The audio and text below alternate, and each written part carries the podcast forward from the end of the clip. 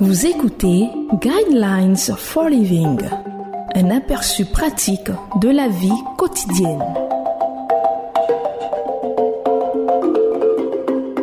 Bienvenue à votre émission Le Guide de la vie. Au microphone, votre serviteur Koulibaly Josué, à la technique Serge Guéhi. Le thème de l'enseignement de ce jour est comment gérer les émotions négatives. Le verset qui va servir de base à l'enseignement de ce jour est le livre de Proverbes chapitre 3 verset 5 à 6 qui dit Confie-toi en l'Éternel de tout ton cœur et ne t'appuie pas sur ton intelligence. Reconnais-le dans toutes tes voies et il rendra tes sentiers droits.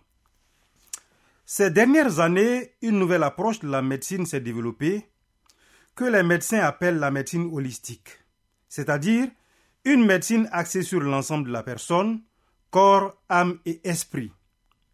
Ils en sont venus à reconnaître que le traitement d'un symptôme, tel qu'un ulcère, n'est pas la solution lorsque cet ulcère est causé par l'amertume ou la colère. Quelle quantité de souffrance dans notre monde résulte de l'incapacité à contrôler nos émotions ou de l'incapacité à gérer les sentiments négatifs et les conflits? Une grande part selon le docteur Denis. Au début de sa carrière, le docteur Denis fut reconnu comme le meilleur professeur de la faculté de médecine de l'ULCA.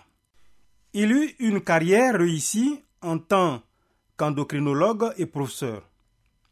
On lui a un jour posé des questions sur la relation entre le bien-être émotionnel et le bien-être physique des gens. La première question fut la suivante. Docteur Denis, on dit que 65% de tous les lits d'hôpitaux sont occupés par des patients souffrant de maladies psychosomatiques, une maladie qui provient de conflits ou de sources émotionnelles. Êtes-vous d'accord avec cela? Non, répondit docteur Denis, à ma grande surprise, avant d'ajouter Je pense vraiment que le pourcentage est beaucoup plus élevé, peut-être jusqu'à 80%. Comment gérez-vous ces émotions négatives et les personnes qui vous perturbent?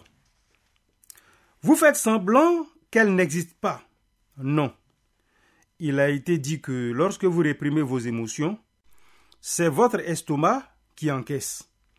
Il y a un meilleur moyen et c'est d'apprendre à renvoyer nos conflits et nos problèmes à une cour d'appel supérieure et les présenter devant Dieu et d'apprendre à lui demander de les résoudre. Est-ce possible? Vous pouvez en être sûr. Le docteur William a découvert comment le faire.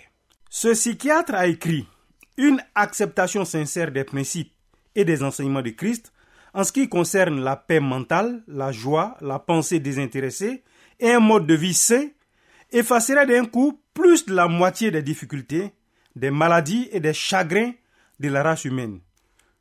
Sans même parler de vie éternelle, cela bénéficierait à n'importe qui de vivre la vie prônée par Christ juste pour les récompenses intérieures et morales qu'elle offre ici dans le monde présent. Je vous conseille de lire le livre de Proverbes chapitre 24 versets 1 à 34. Josué Koulibaly était à ce microphone.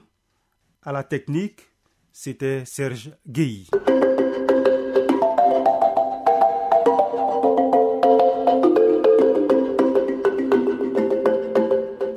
Vous venez de suivre Guidelines for Living. Pour en savoir plus sur l'émission, veuillez contacter la station que vous écoutez.